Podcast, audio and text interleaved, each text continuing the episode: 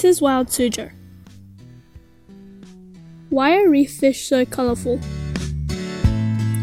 The striking colors and marks on reef fish are very interesting, and the evolutionary reasons are complex, varying from species to species.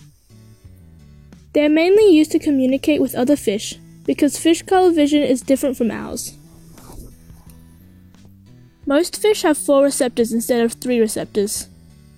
The fourth can usually detect UV light, and their colors may seem conspicuous to us, but not to fish, especially through water or from a distance.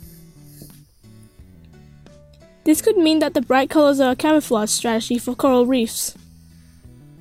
Another possible reason is the coloration is under neuroendocrine control, and it changes according to mating or aggressive behavior.